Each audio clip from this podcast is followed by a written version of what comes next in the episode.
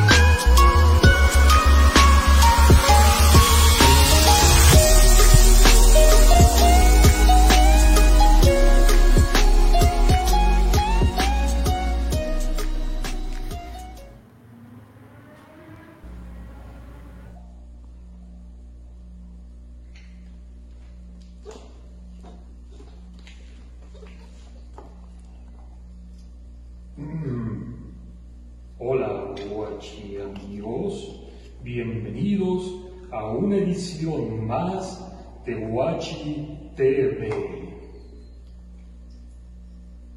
Donde Huachinango te ve y te escucha.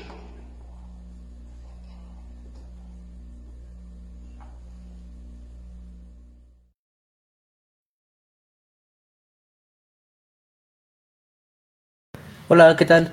Eh, ¿Nos pueden decir si se escucha chido? Si, si nos escuchan, sería un favorzote. Esperemos que anden bien chido aquí en Guachi TV, donde Huachinango los ve y los escucha.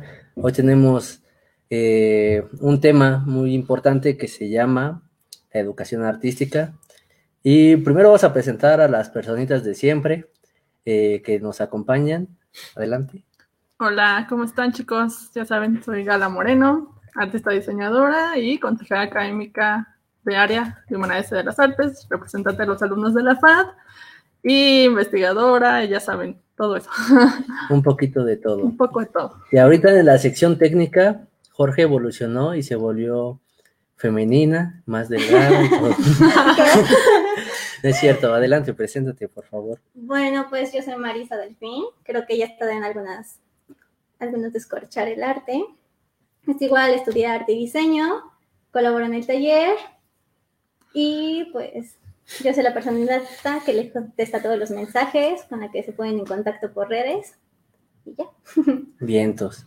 Y bueno, tenemos un gran invitado aquí, eh, grande por tamaño. Eh, Bien, ok, vamos bien, vamos bien.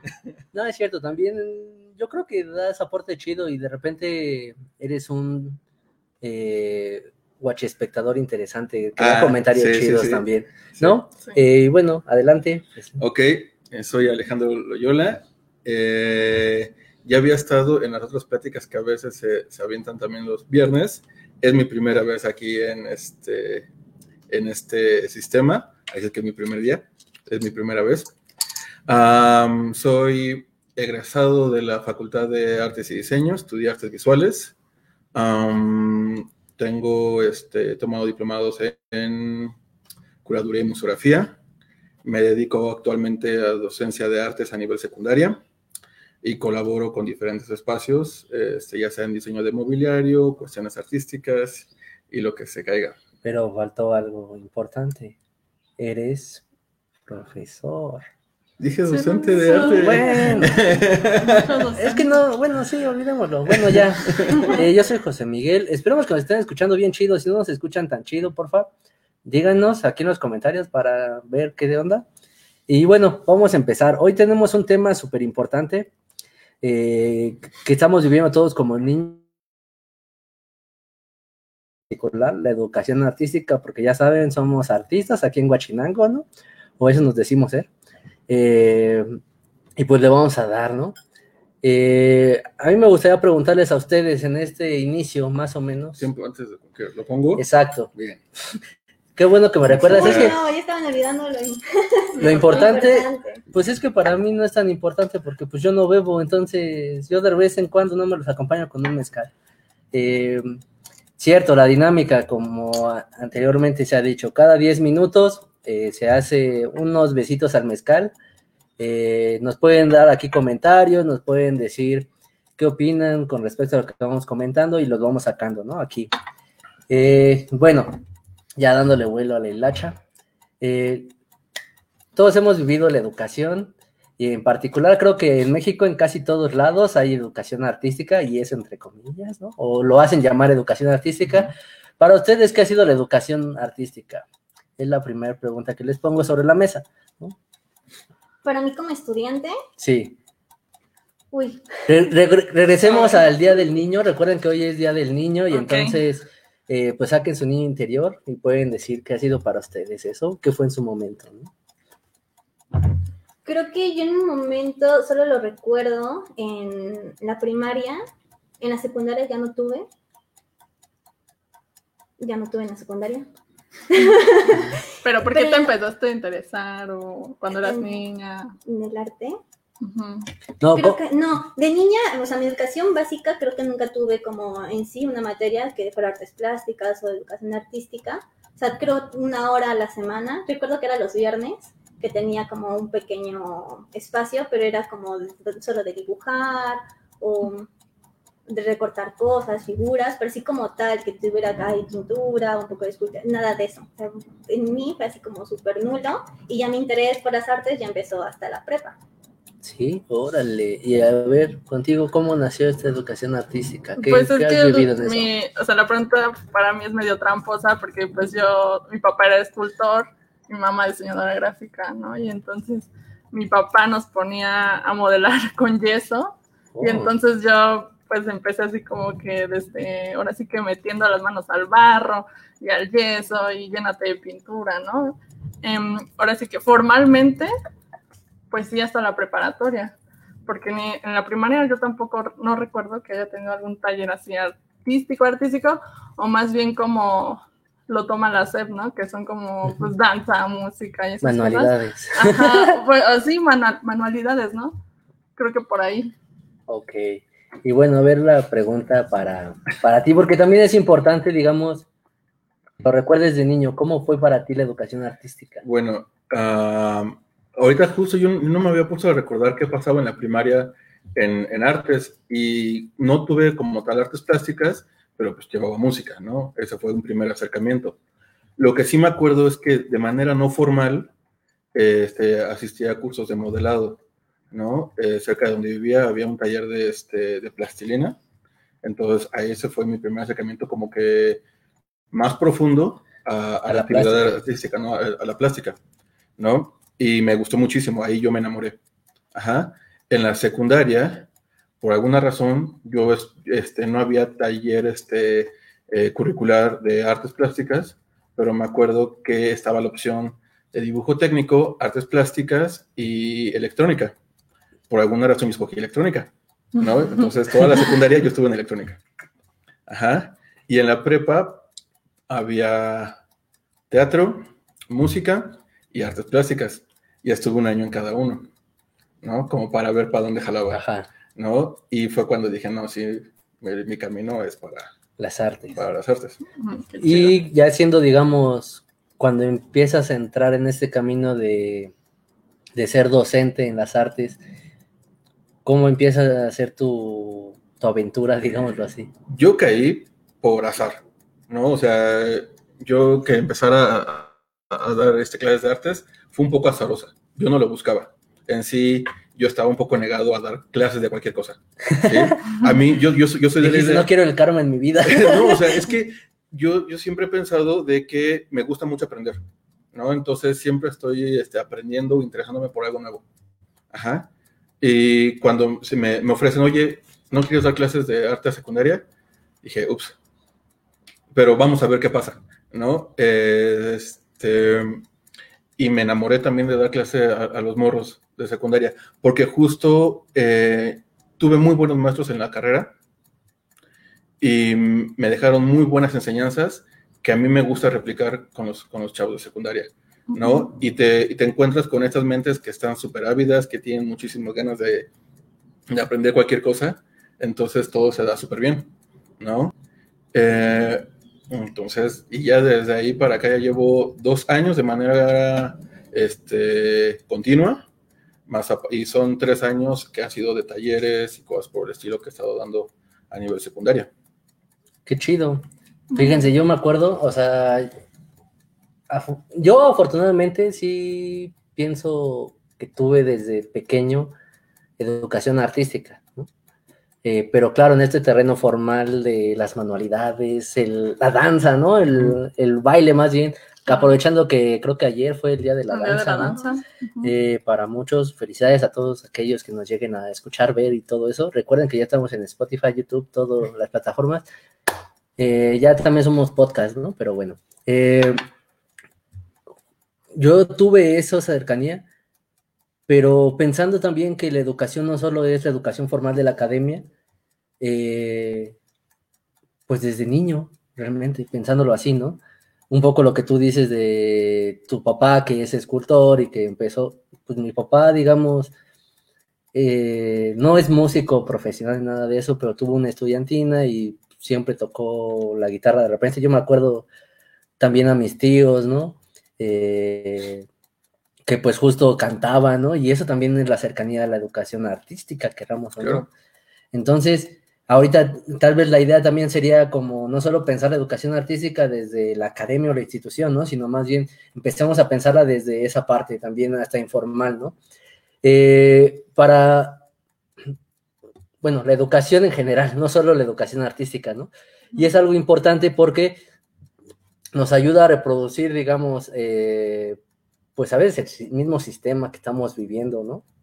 Entonces, ahora les preguntaría a ustedes justo eh, con respecto a esto, pues a esta reproducción y todo, ¿cómo es tu práctica? Sobre todo a ti, Alex, que estás siendo profesor en nivel secundaria, eh, ¿cómo es tu cercanía en esa relación de la educación y el alumno, ¿no? Eh, ¿qué, ¿Cómo decirlo? Se me fue la palabra. Mm, pues sí, ¿cómo, ¿cómo te involucras con el alumno, digamos, en el sentido como profesor, estudiante? Fíjate que está bien interesante porque yo llegué y yo no tenía ninguna eh, enseñanza hacia mi parte como docente. Ajá. Todo lo pedagógico. Yo, la, la parte pedagógica, pedagógica yo la manejaba, pero al cero. Entonces, eh, de suerte entró un director a la secundaria que es este, muy ducho con la pedagogía, sabe demasiado, escrito libro todo asunto, y me dijo, mira, date, ¿no? Me pasó varias, varias este, cosas, me ha estado enseñando él a cómo eh, trabajar con los alumnos, y una de las cosas que me, que me presentó fue que tú como docente, tú no tienes que llegar a enseñar, ¿no? Tú tienes que facilitar las cosas para, de cómo generar este entorno donde el alumno pueda aprender, ¿no? Entonces ahí me hizo clic muy rápido porque justo es la manera en que casi todos aprendimos así en la universidad, ¿no? O sea, en, la universidad, o por lo menos cuando yo estuve, eh, me, me- me tocaba que este, los maestros me decían, no, es que yo no te puedo enseñar a que tú hagas arte, ¿no? O sea, si tú... Ups, ¿qué creen? Les toca su primer shot. Como los veo muy calladitos, le pueden dar un shot. Eh, ah, ¿dónde quedó el punto? Sí. Salud. Eh, vamos a. Salud. En este día del niño en el cual todos están bebiendo, porque recuerden que los niños y los borrachos siempre dicen la verdad. Decimos, Dicen, porque yo no soy borracho. pero eres niño. Pero es Exacto. niño. Ya está aquí Bueno. bebiendo. Regresamos. Eh, ya se van a ir soltando poco a poco con el mezcal también. Hoy no nos acompaña Jorge, eh, ni le mandamos un saludo primero, ¿no? Aquellos que nos estén viendo, los invitamos a que nos comenten algo. Para ustedes, ¿qué fue la educación artística, ¿no? De niños, eh, de jóvenes o adolescentes o en su vida, ¿no? Y bueno, retomamos. Ok, Eh, nos decías que justo para ti la educación, los profesores te decían, yo no te puedo enseñar a hacer arte. yo no te puedo enseñar a hacer arte, pero tú algo vas a aprender. Ah, huevo. O sea, pero es, es, es, es por esta conversación, por esta relación que se genera, por estar en el taller, las conversaciones, este, la cercanía que tienes con ellos, lo- las lecturas que te dejan, todo eso, algo te va este, construyendo, ¿sí? No voy a decir que es por osmosis porque no nada que ver, pero es el hecho de estar trabajando ahí, ¿no? Este, de estarte empapando de lo que está sucediendo en el taller, ¿no? También de estar este, colaborando con otros compañeros. Eso al final de cuentas te empieza a formar. Entonces ha sido la manera en que yo he estado dando clases a, este, a mis alumnos, porque les digo, o sea, yo soy un alumno más. Ah, huevo, No, yo o estoy sea, aprendiendo de ustedes. no. ¿no? Aprenden No, juntos. Es- eso, eso- ¿no? eso es un hecho, ¿no? O sea, yo, yo pensaba que eso siempre era broma. No, aparte es súper chido, porque por ejemplo, aquí en el taller, eh, pues este ha sido el primer espacio en el que, bueno, no el primero, pero el primero formalmente, digámoslo así, en el que yo he impartido también curso de fotografía, inscríbanse próximamente, eh, comercial, nada. Eh, y es bien chido porque también te hace retomar el conocimiento que Claro. en algún momento llevaste a cabo, ¿no? Claro. eh, o fuiste desarrollando y además reafirmarlo porque pues bien se dice que el que si quieres comprobar si sabes algo, transmítelo, ¿no? Hazlo. A mí me Sí. pasó, o sea, yo no era muy fan de la historia del arte, ¿no? Me costaba mucho, ¿sí? Y parte de lo que le tengo que enseñar a los chavos es historia del arte. Ajá. Y ahorita es cuando más he estudiado historia de historia del arte. Y, Ah, y- ya, ya la vi desde otro punto de vista y me es bastante agradable. Aparte, recor- eh, hablando de historia, esto con respecto a la historia de la educación. Ja, yo estaba viendo, eh, me puse a estudiar, dato no, me puse a estudiar, eh, porque pues, aunque no lo crean, sí estudiamos, se ve esto bien improvisado, pero de repente sí estudiamos, ¿no? Claro que sí. La escuela, como la conocemos, empezó con el nepotismo ilustrado, así como la Sí. conocemos. Y realmente empezó, eh, bueno, como escuela pública, gratuita. Eh, empezó en un sentido justo de esto que hablábamos de reproducir un sistema y que mu- y muchas veces antes de eso era para formar a los soldados, para formar eh, pues una sociedad. Entonces habría que cuestionar también hoy la educación, ¿no? Así de a quién le está sirviendo la educación. Y también yo creo que aparte de eso, la manera en que se maneja en la cu- cuestión cuantificable, ¿no? O sea... Sí, lo pone como un objeto, ¿no? De Ajá, estudio. No, o sea, Claro. sí, o sea, si tú quieres ser bueno, tienes que sacar 10, ¿no? ¿Y cómo mides ese 10? ¿No? O sea, realmente, ¿qué tanto aprendes? O sea, aprendes por memoria, aprendes por repetición, aprendes por análisis. ¿De qué manera es, es- es tu acercamiento al conocimiento?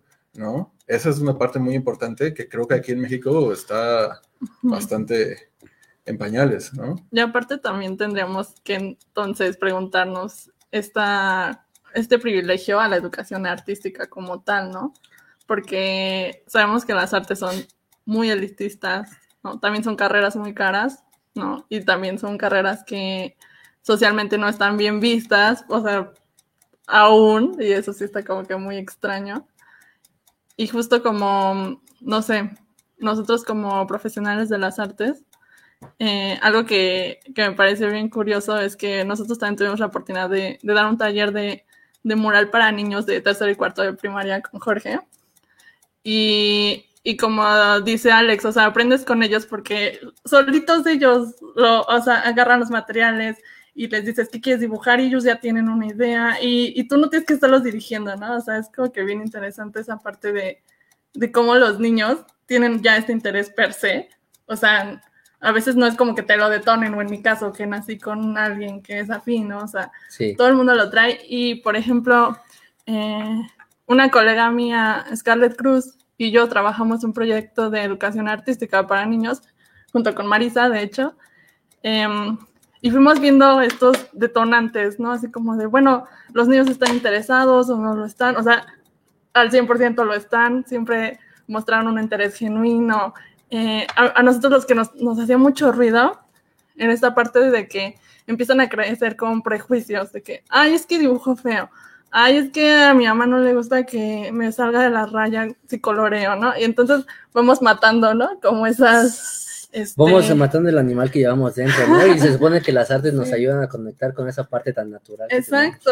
¿no? Y pues el arte ah, funge como canalizador hasta de, de cosas pues bien severas, no sé, este, chicos que tienen, no sé, mm, problemas para concentrarse, em, para ver bien o no sé, N, N cantidad de cosas, ¿no? Entonces creo que está chido que, que las artes, además de fungir como una labor estética, pues sí, sí son formadoras, ¿no? Y sí te encuentras con ellas y te vas como identificando también, ¿no? Y Sí. desde niños.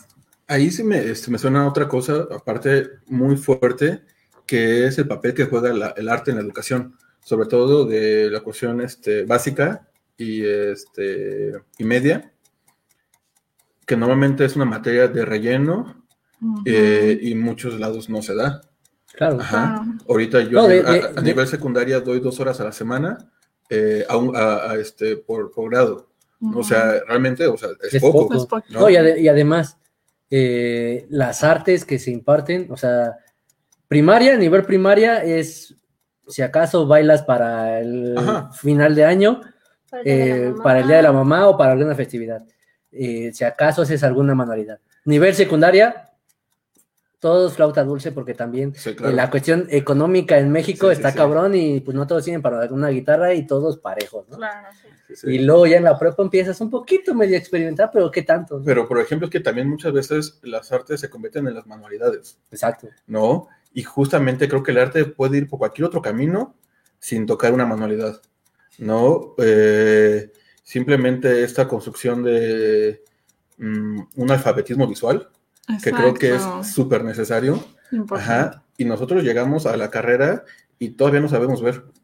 O sea, no, no, no, no no sabemos distinguir este, el producto que nos, se nos está poniendo enfrente, ¿no? Sí. Y creo que es algo que tendría que haberse estado viendo desde, desde primaria. Sí, pues la cultura visual, digamos, es muy, eh, bueno, la educación visual es muy informal y la cultura visual es tan grande, o sea, está Ajá. cabrón, porque no se le ha dado una estructura, ¿no? Y A mí algo que me resultó interesante cuando yo entré a la facultad, yo había estudiado fotografía, entonces empiezas a entender compositivamente la imagen, sí. ¿no? Claro. Pero cuando entras y de repente los de dibujo, pintura te empiezan a plantear según su composición, dices, eso lo estás sacando completamente de una foto, ¿no? Sí, O sea, sí, sí, tu sí. composición no tiene, ahora sí que no tienes una composición propia, estás tomando la misma ¿Sabes de dónde foto, partes? sí. Ajá. Sí, no, está interesante. Justo yo puse- me puse a leer el plan de estudios que tenía como la SEP en el 2011. Sí. ¿A nivel secundaria o...? En nivel básico, kinder, Primaria. primaria, Secundaria, secundaria. Y sí. sí tienen como el plan, o sea, sí quieren plantear las artes, dicen que cuatro horas, o no sé, empezaron a agregar, pero justo decían que el problema que enfrentaban era que no tenían como el, el profesor, Especialista. era, era el problema, ajá, los podían mandar a cursos, o los podían, pero en sí no tenían al docente. Y, se- y es que eso no solo sucede con las, en la materia de las artes, ¿no? Porque, por ejemplo, quien diseña muchas veces los planes de estudio realmente no son eh, pedagogos en general, No, no. son administrativos que están respondiendo a una, pues a una política, digamos, eh, económica también, de que hacer más cortos los planes de estudios, eh, así de sencillo. ¿Cuántos años estudiaste tú artes? Yo...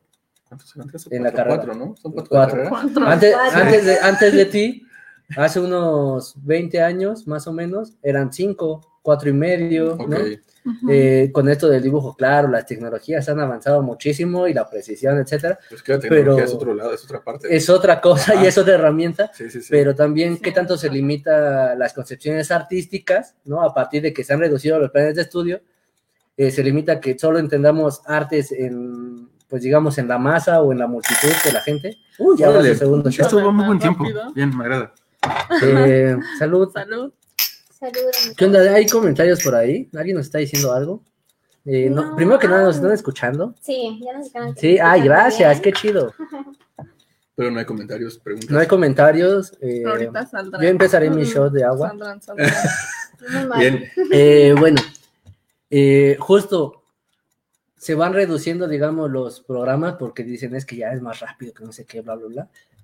Pero también así como se reducen los programas, se reducen las concepciones estéticas y artísticas, Sí, ¿no? Y su importancia y su Sí. relevancia. Y entonces por eso caemos a que la multitud solo piense que las artes son manualidades, dibujar bonito, dibujar... eh, O dibujar hiperrealismo y cosas. Yo tuve una suerte cu- cuando caí en esta escuela, perdón, pero estoy bastante a gusto con, y muy fascinado con lo que se presenta en esta escuela, danos trabajo. eh, porque este, No, no. los directivos me dieron carta abierta.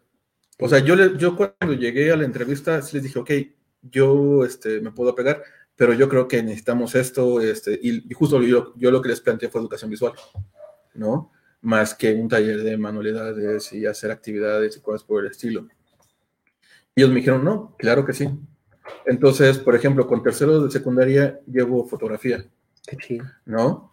Y obviamente no les puedo pedir que tengan cierta cámara o algo por el estilo, no, con lo que tengas, este, aunque tengas una calculadora, algo debe salir, Fíjate, ¿no? a- algo con, con respecto a eso de la foto, eh, en, este, en el taller que aquí imparto, que también yo he empezado como a llevar propiamente, les digo, lo primero que necesitan es aprender pues la educación visual Ajá. Y no tener la mejor cámara del Sí, mundo, no, no, no. sino más bien aprender a componer, aprender este lenguaje, ¿no? Sí, sí, sí. Y es O sea, tú en un día ves 10.000 imágenes, ¿sí?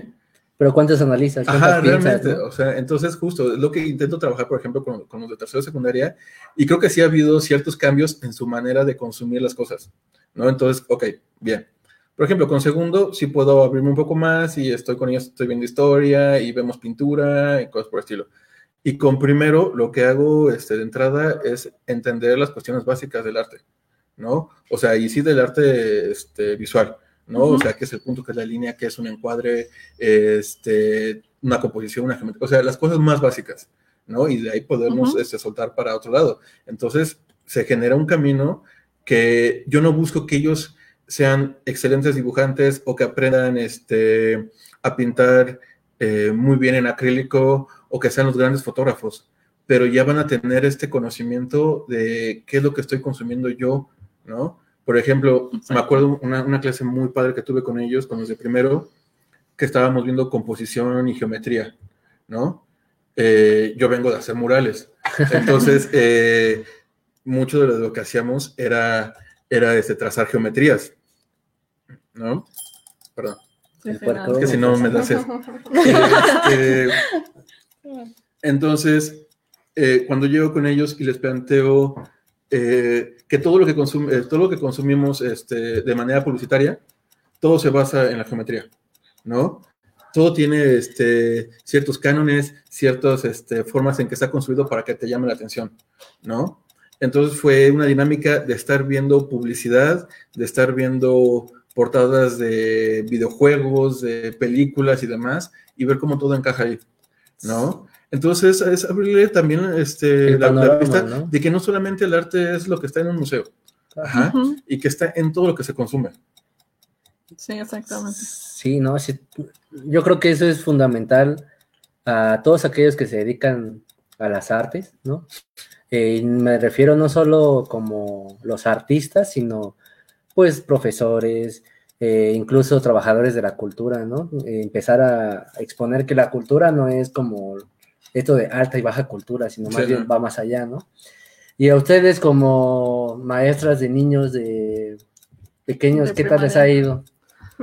¿Qué es lo que hacen? ¿Cómo malforman a sus niños? ¿Cómo mal- Ah, Yo también tengo esa pregunta. La malformación empieza desde la liberación, o sea, que Eso. ellos hagan eh, lo que les plazca con los colores que ellos quieran, los temas que ellos quieran tocar, porque pues de nada sirve que uno los quiera justo encaminar en estos cánones absurdos que pues no, creo que no va. Nosotros tuvimos muy buena respuesta a los talleres.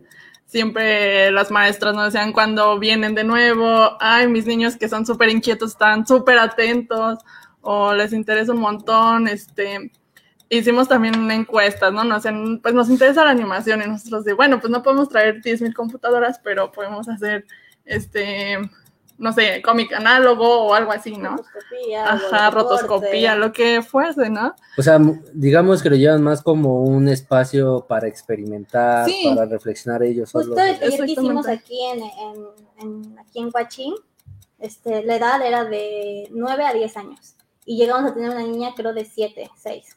Era la- nuestra niña más pequeña.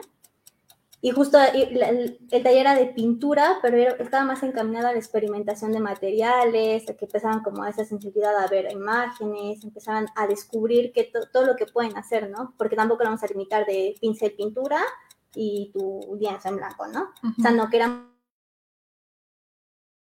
actividades, igual en, este, introduciendo música, destapábamos los ojos para que entiendan también que pues no solo la vista es una forma de experimentar y de conocer, o sea, sí buscábamos como eso, ¿no? Como que esa experimentación y que ellos también se atrevieran, justo porque, bueno, nuestros niños estaban como, todo el tiempo se la pasaban hablando de Netflix, de youtubers, y tú decías, oh, bueno, yo que no estoy como tan inmersa en eso, decía, oh, ¿qué, qué está pasando? No sé de qué me hablas. Es, que- es que ese es su mundo. Y no, te puedes, no puedes alejar tampoco de esa parte, Ujú. ¿no? O sea, tú tienes que intentar entender esa parte que ellos consumen y, y decir, ok, aquí qué pasa. No, además, Sí, sí, sí. fíjate, yo lo platicaba apenas con un amigo, eh, que justo yo creo que las artes y la educación artística en particular debe llevar al cuestionamiento y a la reflexión de lo que estás haciendo, ¿no? No, o sea, sí hacer como en este sentido de experimentar y todo, pero también reflexionarlo un poco como en esta escuela de Atenas con Platón en su principio, ¿no? Que era más de experimentar, de, de reflexionar, platicar, espacios libres que se tomaran ese, eh, ese momento, ¿no? Eh, porque lamentablemente, pues justo la educación, como les decía, no solo la, ah, ya lo quieren emborrachar, ¿eh? Chan, chan, chan, cuidado, ¿eh? Eh, la educación, pues no solo es esta parte formal, digamos, eh, de la institución, sino también todo lo que vamos aprendiendo en el día a día, ¿no? Y cómo las artes te pueden ayudar a quitarte todo ese peso enorme, ¿no? Porque justo a ti te debe haber pasado enseguida ahí en la, en la secundaria. ¿Cuántos dicen, no, profe, es que yo no sé dibujar, Sí. ¿no? Y a, todos nos, y a todos nos pasó Sí. eh, estando en la FAB, o les pregunto al público que nos está viendo, ¿les ha pasado que digan ustedes no sé dibujar? Yo lo que les contesto es que yo tampoco. ¿No? Entonces, pues vamos a ver qué, qué sale. ¿No? Hay que liberarse, ¿no? Sí. Liberar el prejuicio y, digamos, quitar esa carguita y ver que nomás era una pequeña piedrita que nos estaba estorbando y, Exacto. y empezar a soltar la mano. ¿no? Me pasó con una alumna. Eh, yo había visto, yo veía cómo dibujaba y decía, es que tiene todo para, para, para ser muy buena dibujante. Pero ella estaba negada a, a dibujar, ¿no? Porque su compañera, de al lado, su gran amiga, es una excelente dibujante. Excelente. Como académica, ¿no? Muy ella trabaja, dibujo tra- académico, trabaja ¿no? cómic, ¿no? Pero es extremadamente buena, ¿no? Tiene un manejo de colores, técnicas, todo, muy padre. Entonces, esta otra compañera, pues, se, este, se ve intimidada por eso, entonces no Mm. quiere dibujar porque su amiga lo hace súper bien. Sí, justo. Y yo decía, no, pues es que es una cuestión de aprender a ver, de observar, de... Este, de encontrar tu y, en, y- en algún momento tu mano te va a empezar a hacer caso Sí, a lo que tú estás viendo. sí y, yo veo. y- y que- pasó el tiempo y ahorita está fascinada dibujando y trabajando. A cada ¿no? rato, O ¿no? sea, sí. Entonces, más bien es cosa de, de separarnos un poco de, estos, de estas telarañas que tenemos. Sí, de estarte comparando, ¿no? Porque, puta. Esa, esa Eso es una. cómo, Esa es una. ¿no? ¿no? ¿Cómo Y luego puede? también este, de, de decirnos, no, es que yo no dibujo. O sea, ¿por qué? O sea, yo, yo también lo pienso mucho. O sea, creo que hay dos maneras de acercarte muy padre a, a las artes y sobre todo vamos a enfocarnos en las artes visuales, que es o con la foto o con el dibujo. Son dos este, lenguajes muy inmediatos, ¿no? Entonces, con la foto, pues tienes una herramienta que ahorita es este súper Accesible. accesible y que todo el mundo, bueno, puedo decir que casi todo el mundo todo tiene, mundo. que es un celular con cámara. No, y ¿no? además, mira, hay un ejercicio eh, que alguna vez me platicó mi hermano que se le hicieron en la universidad, de fue agarrar un eh, rollito de papel y ponerlos a ver así. Y yo no lo hice así, sino más bien lo único que les dije, a ver, o sea, en un curso, en una ocasión, eh, en, la secu- eh, en una secundaria, que fui a cubrir a una amiga. Les dije, a ver, hoy no vamos a agarrar la cámara un ratito, vamos a hacer esto. ¿Saben cerrar su puño así? No, pues sí, ¿no? Va, entonces empiecen a, a ver y cuando tengan algo que a ustedes les esté llamando la atención, me llaman, ¿no?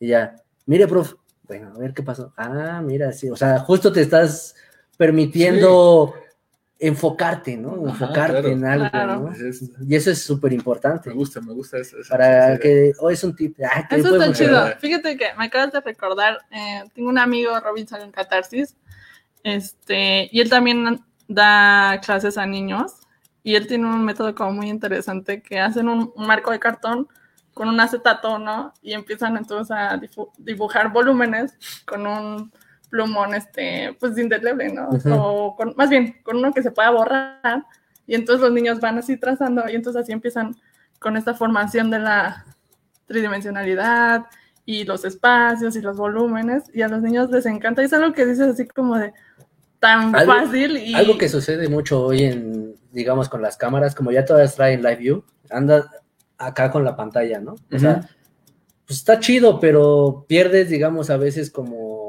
la educación o la formación de pensar la foto más cercana a ti.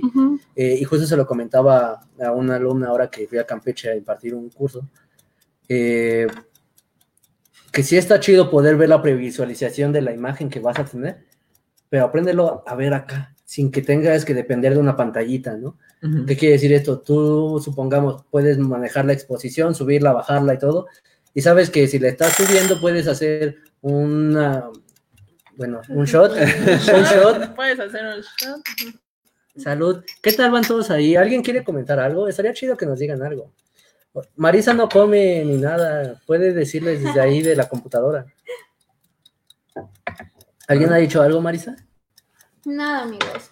Bueno, hoy andan muy callados, pero nosotros nos divertimos como los niños que somos, ¿no? Y bueno, justo el pensar a formar eh, la imagen, digamos, pues en, el, eh, en la mente es bien chido Porque te empiezas eh, a expandir tu imaginación, ¿no? Eh, ¿A cuántos no se les, eh, de, pues sí, se les ha cortado, digamos, esto de, ah, yo no tuve amigo imaginario, ¿cómo no? Todos tuvimos, ¿no? Es muy raro la persona que no lo ha tenido, lo que sí es que... Por lo menos no te acuerdas. No te acuerdas. No te acuerdas, pero te acuerdas, sí. pero to- la mayoría lo tuvimos, ¿no? Eh, los que no, vayan al psiquiatra, por favor. No. no es cierto.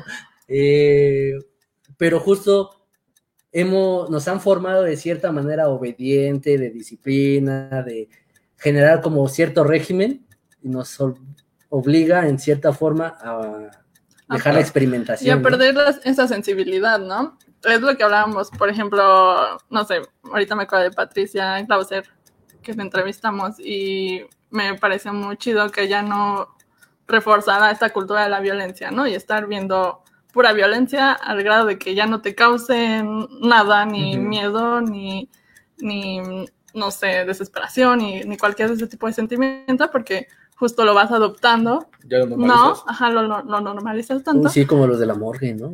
Ay, Y lo mismo pasa con la educación artística, ¿no? O sea, eh, puedes o reforzarla o de plano anularla para siempre, ¿no? Y así como de, ay, estos solo son unos hippies que quién sabe qué están haciendo y no me voy a tomar la molestia de, de ver esta obra porque no la entiendo, ¿no? Y ya, o sea, es como que una salida a veces muy fácil o cómoda o incluso también de privilegio, ¿no? Era Sí. que. Sí, porque además, eh, lamentablemente, luego está tan centralizado todo, digamos, eh, Sí.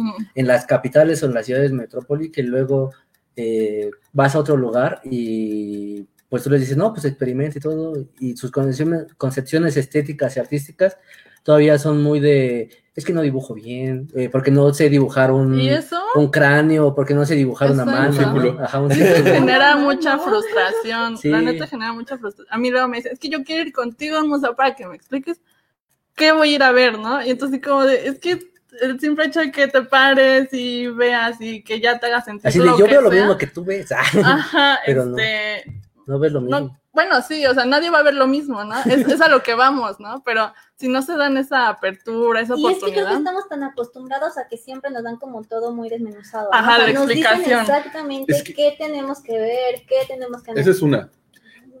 Pero, por ejemplo, también nosotros ya como, vamos a decirlo, como expertos en la cuestión del arte, o sea, como especialistas, como personas más adentradas en, o sea, yo me acuerdo, o sea, de las primeras sesiones que tuve con mis alumnos, nos pusimos a dibujar y los puse a dibujar este, este, retratos, ¿no? Entonces dibujaban al compañero de enfrente.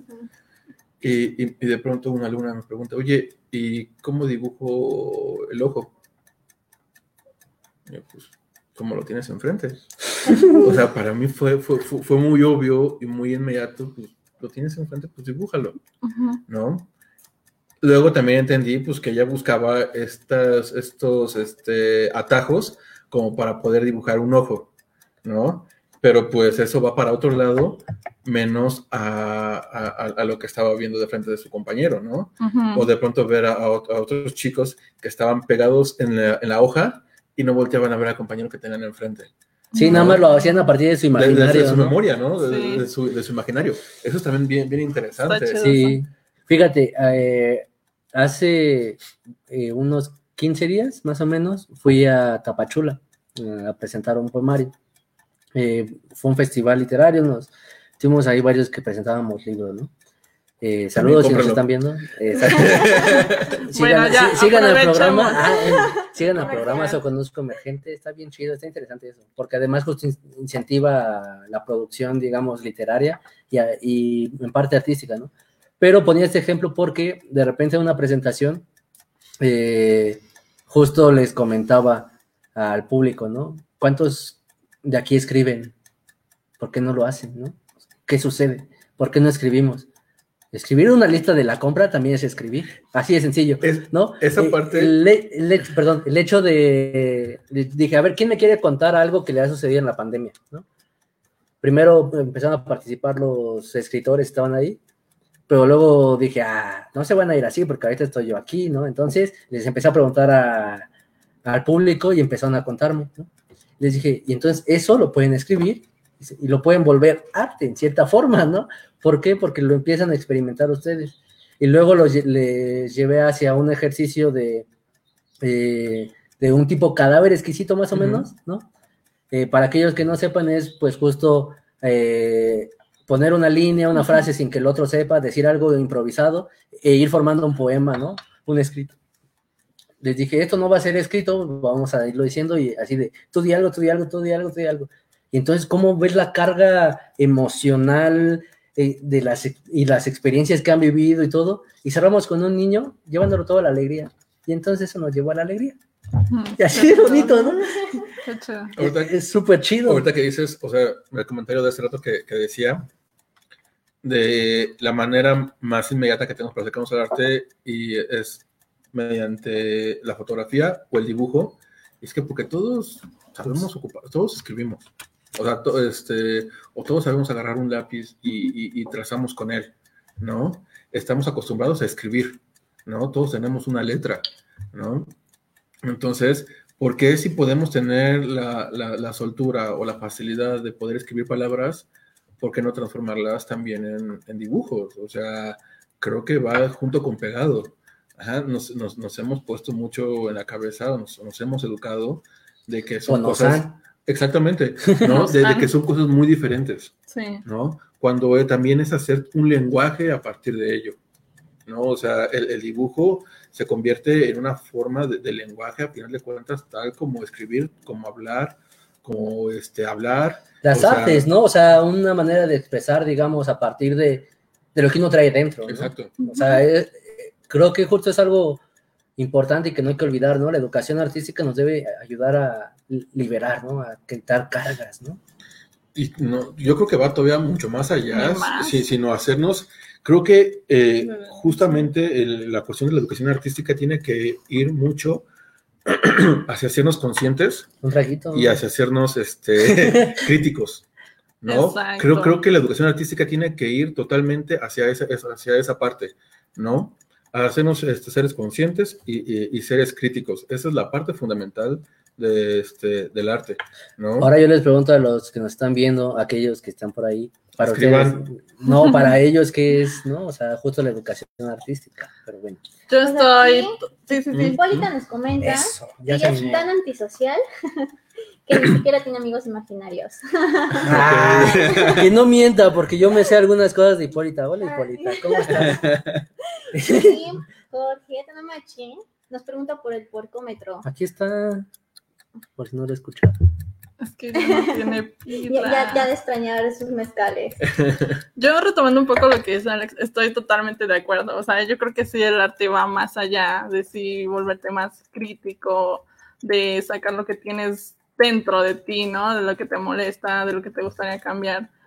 Porque ya no podemos quedarnos en esta cuestión contemplativa, ¿no? Y de si es bonito y que si me hace sentir bien o Justo. ¿no? O sea, yo siempre he apostado por ese, por esa onda.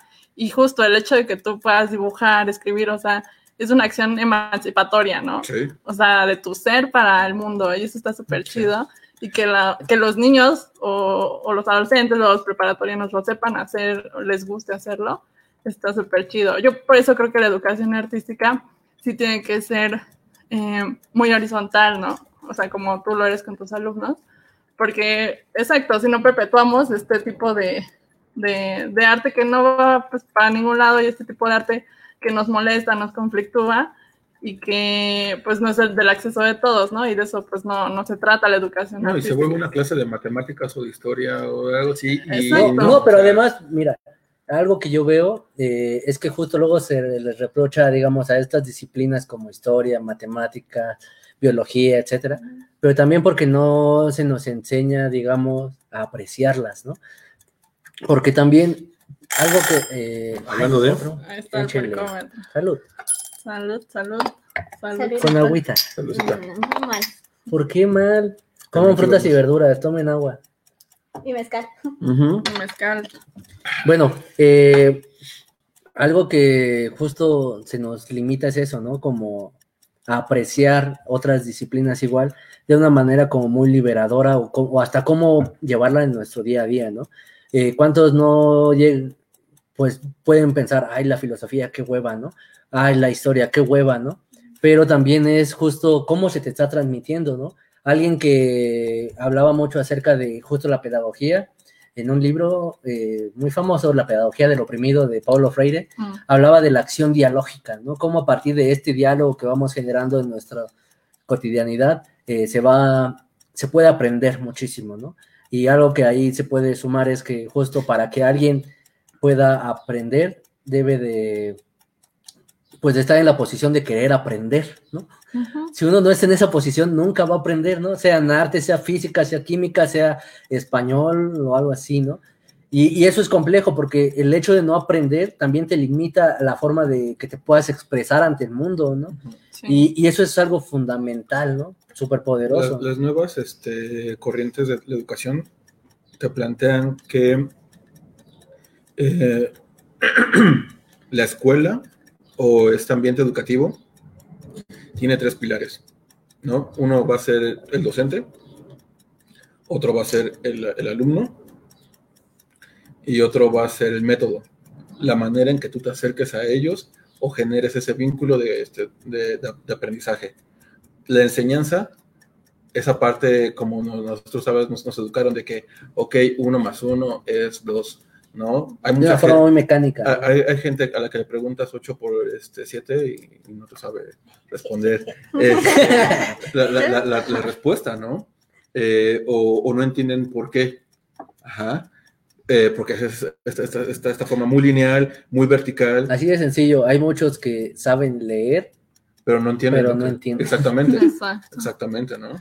¿no? Y fíjate, algo ahí muy complejo también es, eh, pues justo cómo van asimilando ese conocimiento y cómo se quieren adaptar a este nuevo modelo, pero se olvidan de todo este, de esta vieja carga que traemos, ¿no? Sistemática, porque se supone que estas nuevas eh, modelos educativos desde hace fácil 50 años, y Sí. eso fácil, ¿no? Eh, O 20. vienen siendo humanistas y generar la comunidad y todo, pero te llevan a, a un ambiente sistemático de la competencia, de pues justo los celos, el, el rechazo hacia el otro, ¿no? Y además, algo que creo que no se dice por medio de la OCDE, por ejemplo, la organización, ¿cómo es? Bueno, la OCDE, eh, es que están golpeando al que ayuda como guía, que es el profesor, Como ¿no? Sus- facilitador. como facilitador, y lo están golpeando en sus condiciones laborales, lo vemos en la UNAM, eh, lo vemos en muchas otras instituciones, En la UAM también. eh, están golpeando la materialidad, digamos, de la institución, diciendo, es que ya no necesitan tórculos, por ejemplo, ¿no? Cuando dices, no chingues, ¿no? O sea, güey, yo no tengo el dinero para que en mi casa tenga un tórculo y no Claro. le voy a dar con una cucharita todo tres horas para sacar solo una impresión, ¿no? Claro. eh, o cosas así, y que justo en lugar de que se, que se retome, digamos, el tiempo que se usaba previamente, como esto que mencionaba de los cuatro años y medio, cinco, ¿no? Para abarcar, digamos, la reflexión y usar las herramientas que están, pues no, dicen, ah, limitemos, ¿por qué? Porque cortamos eh, presupuesto y justo, pues se corta también la educación, ¿no? Y se tecnifica y se hace mano de obra barata, ¿no? También creo que otra parte importante ahí es de dónde viene la educación artística. O sea, por ejemplo, aquí en México se me ocurren dos grandes este, escuelas que son las que ofrecen est- est- esta carrera, Mm. ¿no? Este, pero ya, ya sabemos que hay otros este, tantos lugares más que te ofrecen este acercamiento, eh, digamos, formal de cierta manera a- hacia las artes, ¿no? Que ya tienen una licenciatura o algo similar, diplomados y todo eso, O hasta mínimo carreras técnicas, ¿no? por ejemplo. ¿no? Eh, pero ¿qué pasa con toda esta carga de, este, eh, de educación informal, ¿no? ¿Qué es lo que te ofrecen? Por ejemplo, eh, Huachinango también se vuelve una de esas este, vertientes, ¿no? Que al final de cuentas ofrece una, una educación informal a este, a- al acercamiento al mundo de las artes, ¿no? Pero, por ejemplo, los museos deberían de ser los primeros también en, en acercar es- es- ese conocimiento, eh, es- es- esa educación hacia sus públicos, ¿no? Y muchas veces nos pasa de que los museos no forman públicos, ¿no? Entonces, eh, y, y- eso, eso al final de cuentas también es educación. No, y además luego se ve el arte como algo intocable, algo Ajá. que no se reflexiona. Y, y luego estamos muy y está bien acostumbrados- cabrón eso, eh, ¿no? Estamos muy acostumbrados a que el- el- tenemos el Nada arte a- a- hasta acá arriba, cuando se supone que el arte habla de nosotros mismos, Claro. ¿no? Yo me acuerdo mucho, alguna vez fui al Museo de Frida Kahlo, eh, iba con una amiga que venía a la ciudad y todo, y dije, bueno, vamos, o sea, yo no soy fan de Frida Kahlo y todo, ¿no? Pero vamos, y estábamos platicando y todo, yo todavía no estudiaba en la facultad, y le dije, mira, para mí Frida puede tener muy buena ortografía, pero muy mala caligrafía, así te lo voy a decir. Y, y, y de repente me escucha una que estaba de servicio social y me dice, ¿cómo que no te gusta Frida Kahlo? Dije, pues, Sí. pues no me gusta, ¿no? Pues, O sea, no pasa nada que no me guste realmente y podemos cuestionar muchas cosas. Y algo que en particular no me gusta es que la ponen como nada más en este sentido amoroso de entre ella y Diego, ¿no? Ajá. Eso no me gusta. Y hasta en el museo, No hay Eh, Frida sin Diego. ajá, ¿Sí? ¿no? Cuando yo creo que es más complejo la vida de una persona como Frida, ¿no? Y entonces pongo este ejemplo porque justo no nos llevan a cuestionarnos también lo que hay en los museos, no nos y dentro de la institución, alguien que no está siendo, digamos, una autoridad tan fuerte de la institución, te está diciendo, es que no lo hagas, ¿no? Pero Es es que- que, perdón, Es que es la misma institucionalización del arte, ¿no? Y obviamente el museo te va a decir, es que esto es el arte, ¿no? Y por eso la figura del museo es una cosa para mí siempre bien interesante porque es esto, o tienes acceso o no a este conocimiento, pero ¿no? es que ese, ese es tu papel como museógrafo y como curador de ofrecerle una lectura, Sí. un contexto y una forma de verlo ajá, más interesante a, a- a los visitantes. ¿no? O sea, no se puede quedar en esta línea de tiempo, ¿no? Sí, o sea, estamos sí, muy acostumbrados a que si vas a una exposición de arte moderno, en este, o de este, Chan, chan. Hola. este, cualquier otro museo, que se vuelven son esas líneas este, de tiempo, y tal cual, o sea, Sí, pasas del punto A al punto B, al punto C, ya acabaste, ¿no? Entonces, o sea, si, si, te, si te siguen ofreciendo las cosas así, nunca vas a, nunca vas a este, generar cierta conexión con, ¿no? Y agrégale eso a la fotito para redes sociales, porque hasta te ponen eh, Luego, sí, esa es otra, esa es otra, ¿no? Sí. Y- ¿Saben algo que está pasando súper cabrón en todo México y no solo, digamos, en las ciudades, sino también en los pueblos y pueblos mágicos en particular? Las letras. Justo. Todo el No, mundo va a tomarse una pinche Por, ejemplo, o sea, con la letra Arial. ajá, no, o sea, este, este, este, este tipo de cultura, ¿qué tipo, más bien, ¿qué tipo de cultura se está generando para, para consumo? ¿No? ¿Cuántos museos, por ejemplo, Bellas Artes? Disculpen si alguien aquí es fan de, pero las, ge- la- las, las, eh, exposiciones que generan solamente son para llamar la atención de masa. Sí, Ajá. así es. pero no, está, no, no están en ningún momento eh, diseñadas para que tú puedas ir e intentar generar cierto conocimiento, este, cierta visión, cierto anclaje o conexión con lo que se te está presentando, ¿no? Me acuerdo una vez fui a ver una exposición, creo que era del Greco o de... Sí, creo que era de- del Greco, cuando, cuando trajeron este, su obra para este, Bellas Artes. ¿no? Pues ya, ya- yo me estoy quedando un ratito más del tiempo establecido y, me- y- y se me acerca uno, uno de los guardias Ajá. este, y me dice, oye, no es que no puede estar aquí más de ese tiempo. ¿Por? Ah, ok, ¿no? Sí. Entiendo que había mucha gente y demás, pero, o sea, eh, tanto como para delimitarte el tiempo o para que tu foco sea el lugar donde te puedas ir tomar la foto, ¿no? Como pasa, creo que mucho ahorita con la este, colección Jumex, con, lo, con lo que presenta de este... Sí, claro. De, de- de- Las de- experiencias, ¿no? De las Picasso, la experiencia de ¿no? Da Vinci. Cuando vino con este, creo que fue Andy Warhol, la verdad es que no y fui. Jeff Koons. Pero con, con Jeff Koons, bueno, que fue bien, trajeron a, a a los dos. todos. ¿No? O sea, si no me equivoco, te pusieron una, una tela súper enorme para que te pudieras tomar la foto con, Claro. ¿no? Y bueno, hablando de tomar, se toman su shot. Toman sus shots. Salud. Mm, Fíjate que justo hablábamos de eso con Yves Michaud, que decía que el museo la- y la producción artística se vuelve como este parque de diversiones, ¿no? Y entonces Justamente. ya se vuelve como esta cuestión de moda, de legitimación de, oye, yo, yo, yo consumo cultura, Yo ¿no? fui. Yo fui, era lo que hemos platicado 20 mil veces. Eh, en Miguel Ángel en Bellas Artes, Caravaggio en el Munar, Da Vinci. eh, Da Vinci, ¿no?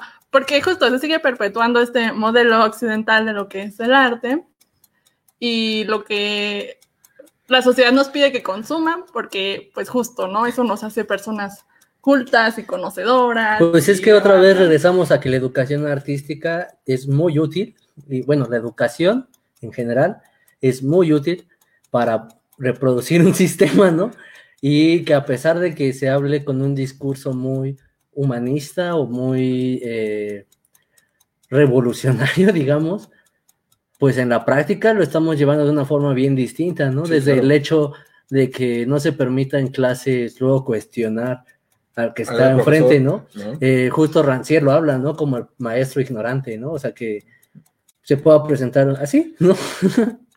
Bueno, Y yo algo que veo también en la educación de las artes es cuál sería nuestra labor como personas involucradas en las artes, ¿no? Porque la educación, como les dije, no solo está eh, en la academia, ¿no? Sino Claro.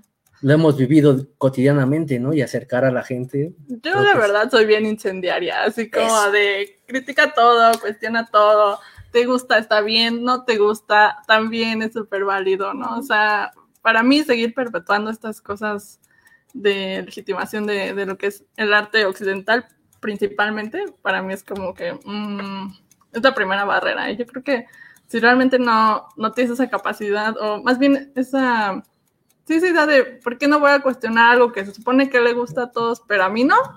¿No? O sea, empezar desde ahí. O sea, no, no tenemos por qué seguir este, estos modelos tan caducos y de que como eh, justo, ¿no? No puedes cuestionar al profesor, tampoco puedes cuestionar al artista, ¿no? Y al crítico del arte tampoco, ¿no? Es que es justamente donde la educación artística fuga con lo que decía, o sea, tiene que ser este para generar una postura, para generar una conciencia, Exacto. ¿no? O sea, para que no te para que no te pase esta parte de que ok, lo que me dicen está bien, pero que seas consciente de, de- de- de lo que estás haciendo. Sí, pues justo yo diría más que para las artes lo importante no es la definición externa, sino de uno mismo ante ellas, ¿no? Eh, ¿A qué voy? Muchas veces se dice es que eso no es arte y los, los instrumentos o personajes de validación, ¿no? Y de legalización de las cosas, etcétera, ¿no? Pero, por ejemplo, a nosotros de arte y diseño en su momento nos decían, es que ustedes que son artistas, Yo me diseñadores. sigo que- lo mismo eh, Somos ambos. y, y ahí qué sucede, yo, yo, lo yo en lo particular, eh, y de hecho esto lo quería comentar también por cómo se presentó Gala, yo creo que, por ejemplo, ella podría decir, yo soy investigadora de las artes y, el- y los diseños, Mm. ¿no? Yo cómo me enuncio, digamos, ante la sociedad a partir de mis intereses, ¿no? Yo soy, o sea, a mí me gusta la poesía, escribir, me gustan las artes, poeta y artista visual. Excelente. Así, ¿no? Sí, sí, sí. No, el título, digamos, de una licenciatura no te está dando lo que tú estás haciendo. Es- ¿no? Esa es otra parte. Sí, Por ejemplo, y sobre todo la, la licenciatura en artes visuales, o sea, realmente tienes que estudiar una licenciatura en artes visuales para poder hacer arte. No, pues hay ¿no? muchísimos Justamente, ¿no? Entonces, eh, estaba leyendo un texto criticando, bueno, comentando y refiriéndose acerca de texto de este Luis Luis Kamnitzer, Mm. ¿no? Donde, y, y donde, donde se le menciona, eh, bueno, él, él propone que el- la educación artística es un fraude, ¿no? Sobre todo en Estados Unidos, ¿no? Y plantea sus porqués. Pero se les pregunta a ciertos mexicanos, en esto Iván Mejía, Gabriela, ok, diferentes artistas, um, y, y justo uno de ellos dice, es que, o sea, la licenciatura en, en- en artes visuales es generar un título para generar títulos, ¿no? Y es que, ¿de qué te sirve realmente tener un título en, en- en- artes visuales o en este, artes y diseño, no sé ahora cómo se le vaya a llamar?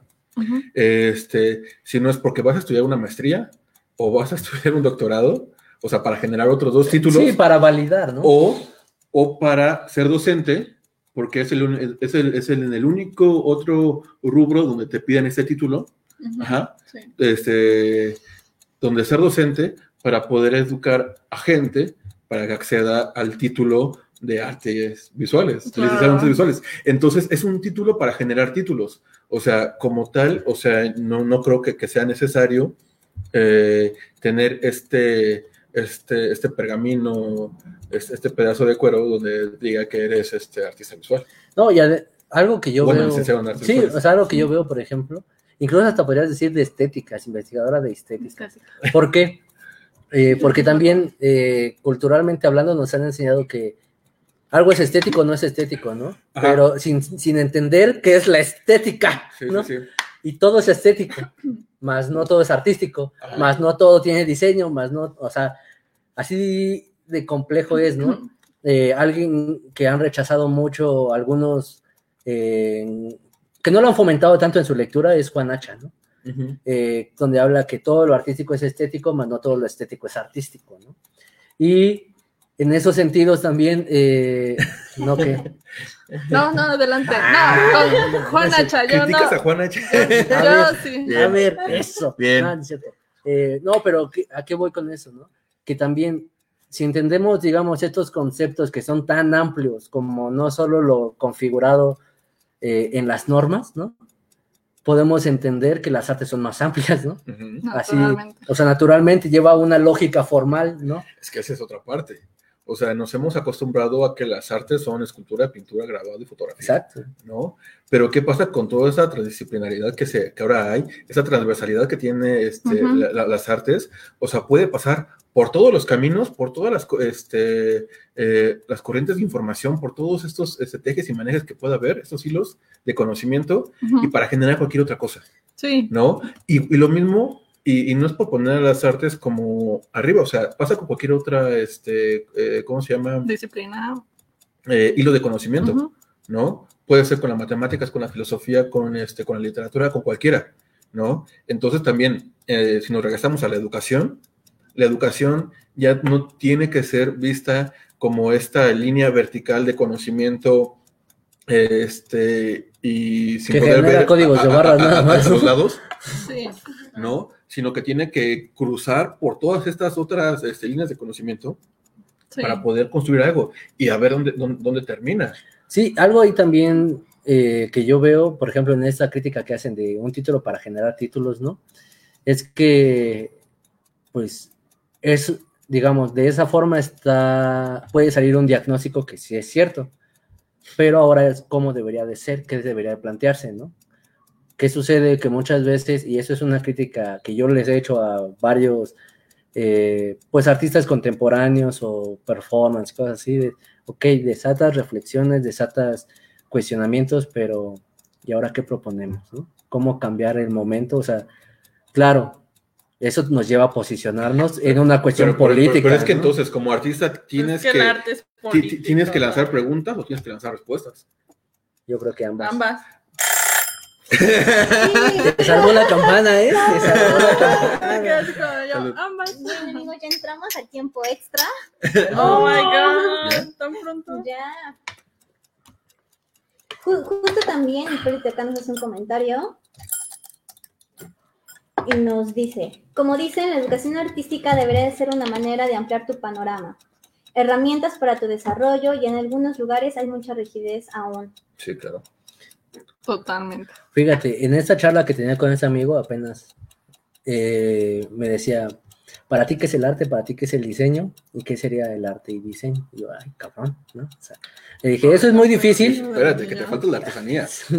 no, sí. O sea, No, espera, para, no, para mí la artesanía va involucrada en esta eh, interdisciplina entre arte y diseño. Pero para mí el diseño eh, justo es una cuestión más de comunicación y eh, pues sí, de comunicación entre iguales, ¿no? Porque te lleva a designar algo, eh, darle un sentido a algo y eh, que se transmite el mensaje de la forma más concreta y legible posible, ¿no? Y las artes, le decía, para mí es cuestionar, generar reflexiones. La conjugación de ambas sería plantear también propuestas, ¿no? Así eh, plantear soluciones y que ya sean dirigidas hacia la comunicación, diseño, marketing, publicidad, etcétera, o hacia la cultura y creación de la sociedad. En ese sentido político, no solo como las urnas, sino más bien político de la, eh, como el ser humano político, ¿no? Me decía, eso está interesante porque justo entonces estarías cuestionando históricamente eh, cómo ha servido, eh, qué son las artes y qué es el diseño, ¿no? Y le digo, pues sí, es curioso. Nosotros en esta ventaja de, en nuestra educación artística, en la Facultad de Artes y Diseño, como la licenciatura de Arte y Diseño, pues nosotros no veíamos peleado el arte y el diseño, lo veíamos como nada. conjunto, ¿no? Y en una ocasión me tocó en una discusión, charla de café con amigos que eran de diseño y otros de artes que estaban poniendo uno encima del otro. Pues para mí no, para mí es así. O sea, nacieron a la par. Yo sigo sin saber qué ver en diseño. O sea, los principios del diseño también son principios del arte y viceversa. O sea, como que conjugan juntos. A ver, ¿qué? Cierto, a ver, para ustedes, ¿qué es el diseño? Porque también El mucho lo involucran en, en las artes, ¿no? O sea, de hecho hay autores, profesores, etcétera, que dicen que el diseño no es una disciplina, que es solo un instrumento de las artes. Eso está. Alguien de aquí Pero, pero, pero, pero eso es como también poner, es, es seguir este, sublevando este, la parte de- del arte, ¿no? O sea, que, Pues la educación sigue- arriba de. Sí. La educación sigue subordinando a la gente, ¿no? Bueno. Caso contrario que lo- a lo que planteaba Pablo Freire, que era la educación para la liberación. ¿no? No, pues es que a- así tendría que ser, ¿no? O sea, yo, yo quiero aprender porque este, quiero superarme, porque quiero conocer, porque quiero este, tener mis propias decisiones, porque quiero tener una, una opinión propia. Ajá. Pero resulta que este, yo estudio para entender que A más B es igual a C y punto final, ¿no? No preguntarme por qué uno más uno puede ser uno, Mm, ¿no? claro. Fíjate, hace rato estaba, no me acuerdo, así estaba escribiendo y llegué a la palabra conjetura y dije, ¿qué? o sea, ¿cuál es el significado más allá? Me puse como a verlo como concepto y justo en- tiene que ver con esta cuestión como de hipótesis hacia eh, generar un conocimiento, ¿no? Y ya cuando se genera todo un mecanismo, se llega al teorema, ¿no? Y hay ciertas conjeturas, ¿no? Y dices, ah, qué chingón, o sea, Mm.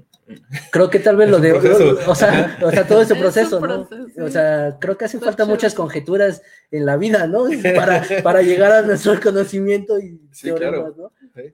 Para, para poder asimilar el ¿no? conocimiento. Ajá, exacto. ¿no? O sea, para que no sea solamente, ok, ya llegó, está ahí bien, qué bueno, sino decir, ok, ¿por qué sí, por qué no?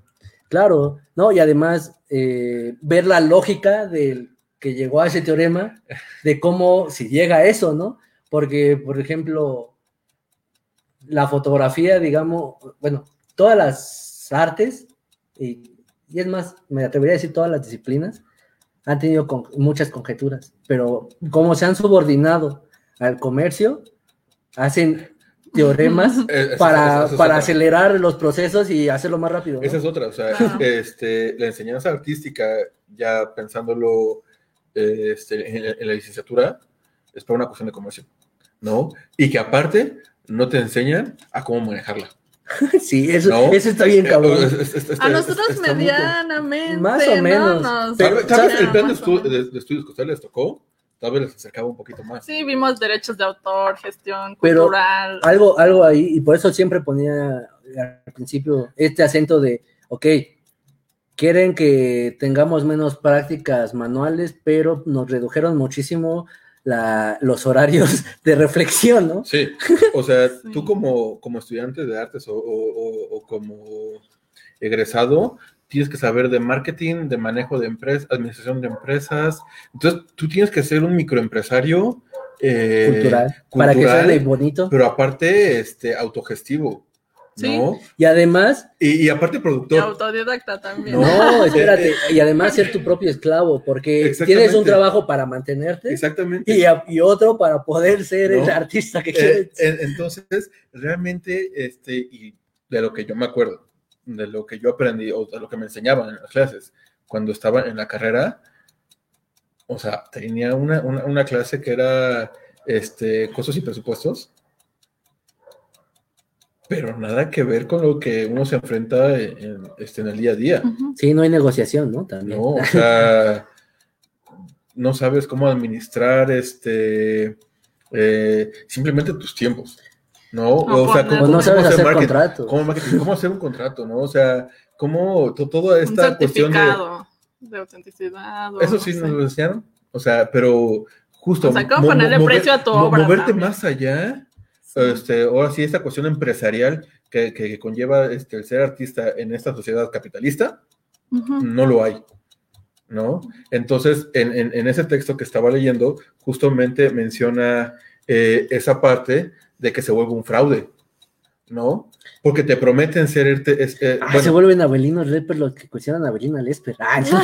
también, también, también en la contraparte, ¿no? O sea, eh, este, porque se te ofrece toda esta cuestión este, de, de ser este ícono y demás, este artista, este, este, este genio creador, toda esta parte, y cuando terminas, o sea, ¿no? Más confundido de lo que empezaba. o sea, justo. ¿no? Es hasta después de que terminas que empiezas este, este reconocimiento. Sí, ¿no? y ustedes, amigos, ¿qué tan confundidos están por ahí? ¿Alguien dice algo? ¿No? Bueno, sigamos. Eh, si no, también nos pueden dejar comentarios y luego los vamos viendo, si es que lo ven en repetición. Lo Esta también está chido.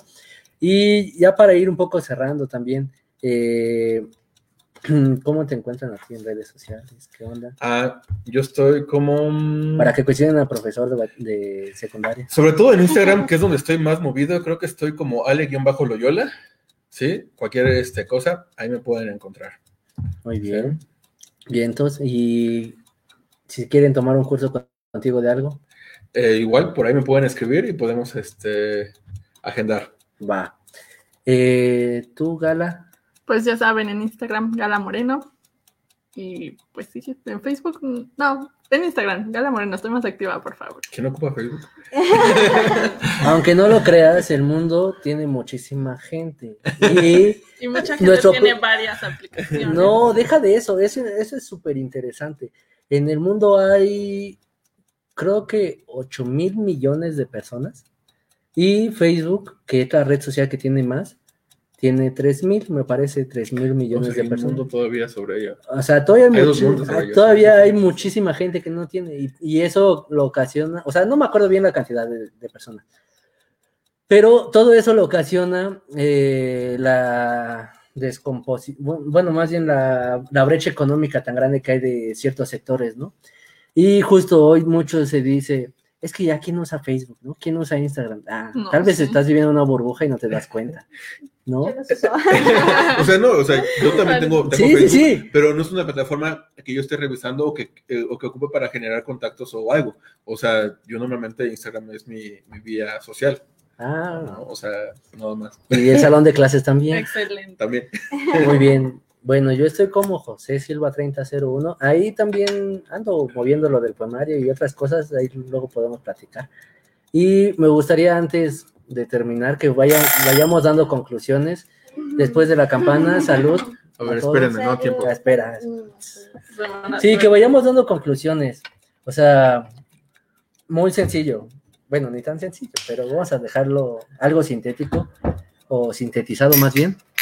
Para ustedes, ¿qué diagnóstico le dan a las clases, a la educación artística? ¿Y qué les gustaría que fuera? Empezamos contigo, Gala. Ok. ¿Qué diagnóstico le damos a la educación artística y queremos, que queríamos que fuera? Mm, mi diagnóstico es que sigue perpetuando muchos eh, cánones y estereotipos que ya no van de acuerdo a los contextos. Por ende, esperaría que eh, los especialistas, docentes, investigadores de las artes, pues fuéramos más horizontales, más accesibles. Y, y claro, ¿no? También invitar a las personas que están interesadas una educación artística, que se animen, o sea, no importa, sean lo que si son artistas, son abogados, lo que sea. Eh, yo creo que todo el mundo tiene, así como un niño, un artista interior que pueden sacar. Y pues nada, simplemente con nuestras prácticas seguir siendo críticos y seguir apoyando a las artes desde estos aspectos y que todo el mundo es puede ser partícipe de ellas. Bueno, yo antes de dar mi conclusión, mi conclusión y diagnóstico, este, igual nos mandan saludos, este, Realegueño Nicolás, desde Italia, el pintor salvadoreño. Hola, saludos. Ya van varias veces que nos sigue y de hecho qué chido que nos Muchas gracias. Y bueno, nos invita a que visitemos su perfil para conocer un poco más de su obra y pues le gusta mucho el programa, dice que es muy bonito y bendiciones. Que nos ayuda a compartirlo. Muchas gracias. compartir. Déjanos tus redes ahí en comentarios. Y bueno, en Diagnóstico y ah. ¿cómo te gustaría? Yo creo que sí es como una reestructuración general del sistema, o sea, si queremos hablarlo más como de la educación, o sea, si necesitamos pensar más en qué tipo de método vamos a utilizar, pensar más en las personas en que van a colaborar, porque justo un profesor de materia, pues en primaria, o sea, ya se avienta cuántas materias, o sea, esa persona español, matemáticas, geografía, y todo eso agrega de artes y cursos, o sea, siento que es así como... Yo, yo admiro a los maestros de primaria, en verdad. Sí. En secundaria, pues igual hay que salir, si vas en técnicas, solamente es danza, si vas en diurnas, solo es música, pero pues arte es mucho más, ¿no? Y si tienes artes plásticas, qué padre, pero ya es como una materia más específica, ¿no? Que te tocó como taller o... Entonces siento que sí es como reestructurar mucho el, el plan y pues conociendo un poco el sistema y mi poca, mi poca este, esperanza en él. Cambiémoslo. este, creo que es más un labor de los papás, de la familia, en tratar de nosotros conocer un poco más de los espacios, un poco más de lo que se está haciendo y pues animar al niño a que no pierda como esa ilusión que tiene, ¿no? Porque justo como lo, como lo que decíamos, le dice el niño es que no sé dibujar, es que no sé esto, y también mi papá como que no, o sea, lo, lo deja ahí. O sea, sí, esto muy feo. Entonces sí, o sea, también es como un labor de familia incentivar al niño en que pues es, pues es una parte importante para generar su personalidad, para expresarse de otras maneras en, cualquier edad. Entonces, pues es como una invitación a conocer estos espacios independientes, en estos museos. Y pues también pueden conocer mucho de Guachi, que nos sigan en redes sociales, Instagram, Facebook. Muy pronto vamos a sacar TikTok. Uy. spoiler, spoiler. Spoiler alert. Okay. ¿Te quieres aventar o quieres cerrar? ¿Cuál prefieres? Me aviento y ya lo. Sí, sí, sí. Eh, bueno, varias cosas. Una, que el sistema como tal, esta educación, este, bueno, este, este organismo como CEP o tal vez hasta la UNAM, eh, al final de cuentas es un sistema y tiene otros intereses, otras, eh, em, otros peldaños antes eh, que atacar, antes que voltear a ver a, este, a la educación artística. ¿sí? Entonces, por más reformas que se hagan, por más cuestiones que modifiquen, no va a haber algo que, eh, que nutra a, la educación artística como tal. ¿sí? Entonces, nos toca a nosotros como docentes, como consumidores, eh, acercarnos a estas vertientes que, se, están gestando fuera de. ¿no? Entonces, aquí sí es voltear a ver a esta educación informal, llámese museos, llámese espacios culturales, talleres, todo lo que se genera fuera de, para poder hacernos personas más críticas, personas más conscientes, personas este, autogestivas, ¿no? Que creo que es la parte que nos toca y que, y que, nos corresponde ser, ¿no? Em, creo que había pensado, pensado, un par de cosas más, pero ahorita es lo que me quedó. No, está chido. Realmente, pues creo que ha sido un programa muy nutrido. Ojalá les haya gustado. Yo cerraría diciendo como diagnóstico que, pues justo la educación artística ha sido muy golpeada, pero la educación en general ha sido muy golpeada, ¿no? Y que, como decía ahorita Marisa, yo admiro muchísimo a los profesores eh, de nivel básico y nivel hasta... eh, El básico al superior.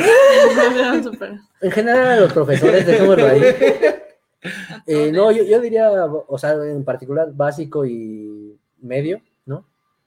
Porque justo tienen una carga laboral inmensa, ¿no? Eh, pero a veces se cae en este discurso de, es que yo amo lo que hago, por eso lo hago, ¿no? Y sí, está chido, pero el amor no es Sí, la no. esclavitud, ¿no? Eh, y eso habría que reflexionarlo, ¿no? Y que justo, pues si en algún momento llega a escuchar alguna autoridad que vea esa- esos espacios, pero cómo involucrarlos, digamos, en el sentido de generar más oportunidades y más espacios, ¿no? Yo lo veo como, en- y ahorita me vino a la mente, ¿no? Justo los profesores de nivel básico, uno imparte muchísimas materias, ¿por qué no que sean mínimo tres, ¿no? Eh, especializado uno en cada cosa, ¿no? Y bueno, eh, para eso se necesita más presupuesto, para eso se necesita destinarle más a la educación y que no se le está haciendo. Y es una realidad. Se está pagando cosas que no son, pues que nosotros no hemos disfrutado, Es que como es la deuda, ¿no? Las deudas, cuestiones políticas, corrupción, etcétera, que ahí vienen más fuerte y viene la parte política y que no hay que pensar eh, diagnósticamente, ¿no? Eh, que la educación está apartado de eso, ¿no? Porque muchas veces nos dicen es que eso es Aparte. externo, ¿no? Vemos cómo históricamente la educación ha, ha servido para desarrollar un sistema y pues justo transformemos ese sistema, cambiémoslo, ¿no? ¿Puedo hacer- bueno, sí, adelante, adelante. Un último comentario al respecto a lo que dices ahorita de este de la educación que tienen los profesores o los docentes que dan este a nivel básico o medio eh, en cuestión de artes. O sea, estamos hablando de artes.